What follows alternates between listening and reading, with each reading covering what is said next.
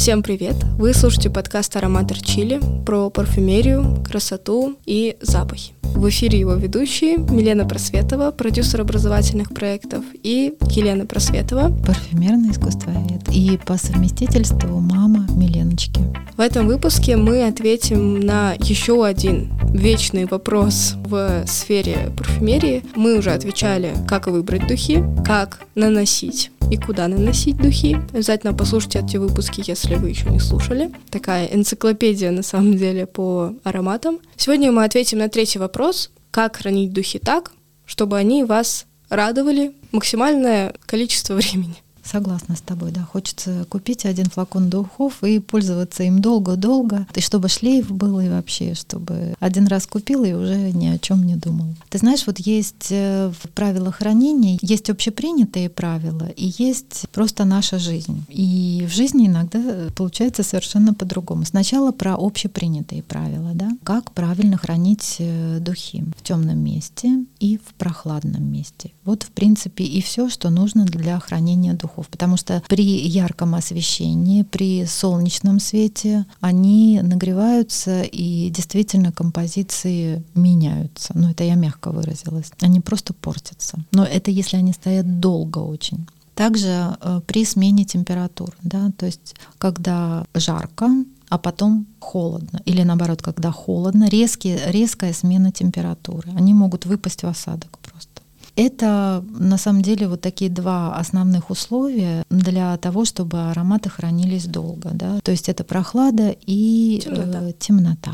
Если в коробках, кстати, то темнота там и обеспечена. То есть, э, если это вы вынули из коробки, то флакон должен храниться в темном месте. А сейчас мы расскажем, Милена мне поможет в этом, как получается в жизни. Вот, например, наш любимый аромат Рахат Лукум, который был сначала у меня, потом мы им вместе пользовались, а теперь ты живешь самостоятельно, и он перекочевал к тебе. Давай вспомним, сколько лет этому аромату. Мне кажется, 8. Да, 8 или даже 10. Этот аромат в splash-флаконе. Чтобы вы понимали, splash-флакон, как правило, везде пишут и рассказывают. На YouTube я много выпусков смотрела, что splash-флаконы — это очень опасные флаконы, которые аромат портится в них сразу буквально. Поэтому рекомендуют там и какие-то специальные палочками пользоваться, и трубочками, что-то такое. Наш Рахат Лукум пользуется просто пальцем, да, на пальчик, когда ты на пальчик наносишь, ты его трогаешь ухо свое, да, не стерильное, все, и руки у нас не стерильные, да, потом опять пальчик, второе ухо, да, потом, если нам захочется, мы просто переворачиваем флакон и наносим на запястье,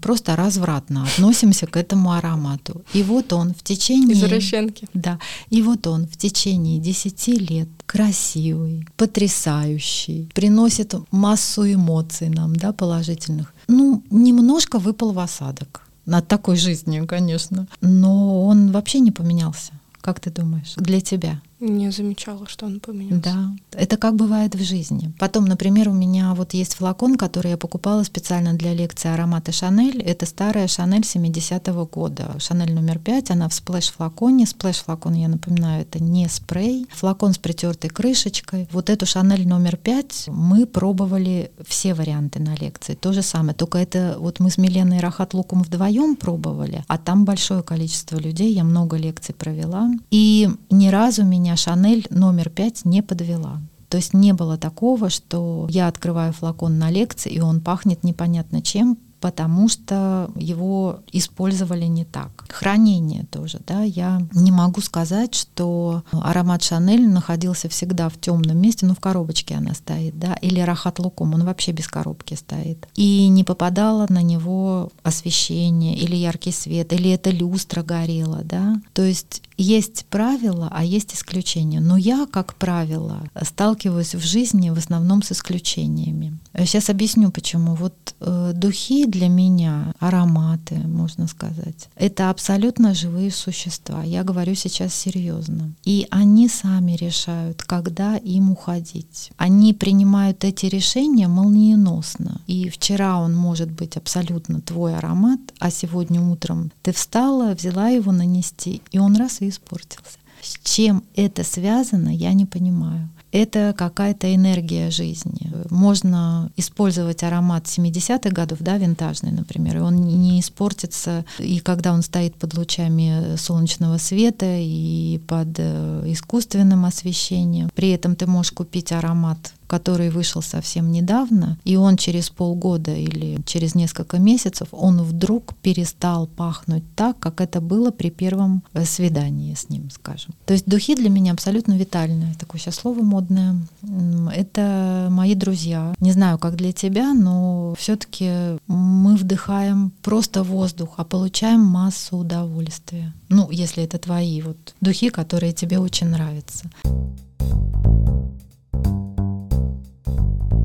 Как портятся духи при неправильном хранении. Просто еще хочу обратить твое внимание. Вот ты, наверное, э, когда в магазине пользовалась тестерами, они по-разному все пахнут. Иногда ужасно просто, да. Вот это как раз и есть неправильное хранение. То есть там стоят флаконы постоянно при искусственном освещении, то есть при направленном свете. И за счет того, что свет направленный, жидкость нагревается внутри, и они просто портятся. Очень жалко, что иногда люди ну, получают искаженное представление об аромате только потому, что э, тестер испортился уже как-то, мне кажется, мое мнение, что тестеры надо менять почаще у нас в магазинах и все-таки проверять исходный материал, это какие были в начале духи, и что с ними становится, когда они в течение нескольких месяцев стоят под, э, ну просто в, в агрессивной среде для ароматов.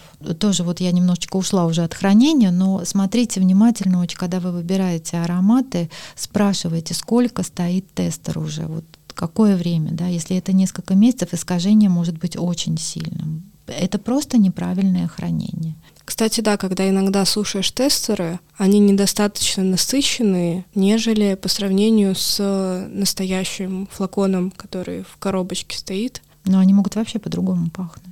Я не верю во все эти правила, я честно тебе могу сказать. И брала я флаконы и в чемоданы, и тряслись они. Ну, когда ты едешь, да, поездка куда-то, тоже вот говорят, надо аккуратно перевозить флаконы. Но это все касается винтажных старых ароматов. Я люблю брать в поездки большие флаконы, бросать их в чемодан. Ну, в сумку я не могу, к сожалению, положить их, потому что новые правила, что нельзя брать больше 10 миллилитров или сколько, или 15 миллилитров.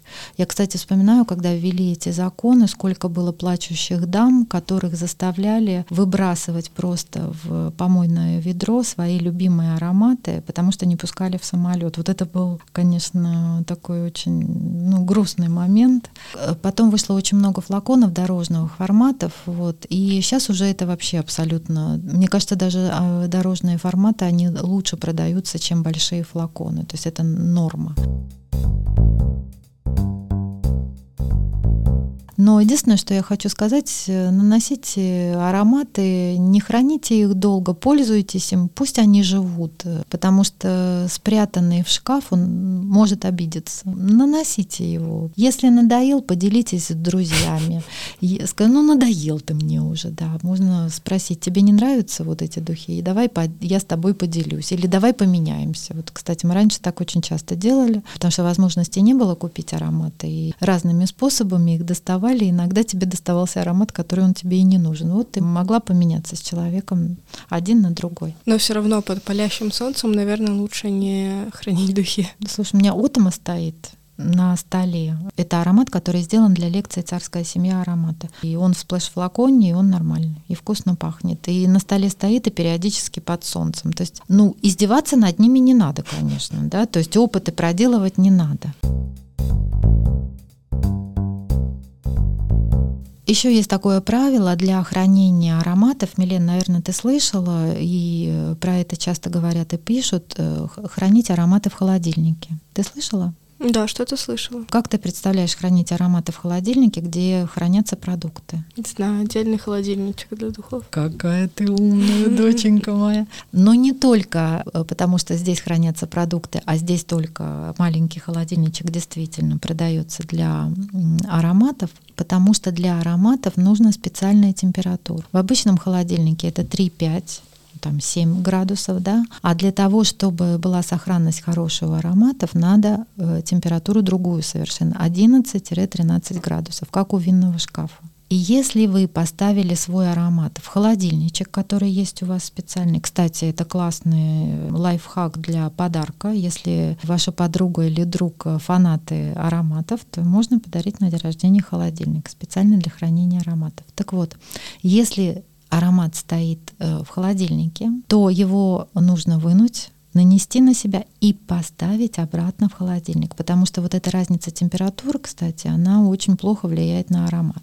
Если вы его вытащили и забыли положить, то пусть он уже останется вне холодильника. Перепады температур резкие, да, то есть если лето и у вас дома 25 градусов, да, а в холодильнике 11, это прям грустно. Может быть, несколько раз, если вы будете ставить, убирать, ставить, убирать, то это, возможно, будет очень грустная история. Парфюмерными холодильниками пользуются некоторые компании. Ле Лабо, в магазине у них ароматы находятся в холодильничках небольших. Ну, в Европе ароматы Ле Лабо делаются при тебе, вот, а у нас, э, к сожалению, нельзя работать со спиртосодержащими продуктами за прилавком, вот, поэтому у нас запрещены. Но у нас хранятся они в холодильниках. И компания Фредерика Мали. Может быть, ты видела, у него в корнере очень красивый э, шкаф э, металлический такой, стоит со стеклянными дверцами. Это холодильник. Вот там хранятся его ароматы. То есть парфюмеры это активно используют, и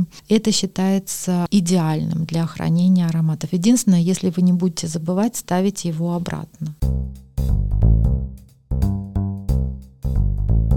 За этот выпуск мы узнали, что духи — это живые существа, и нужно к ним относиться как э, к друзьям.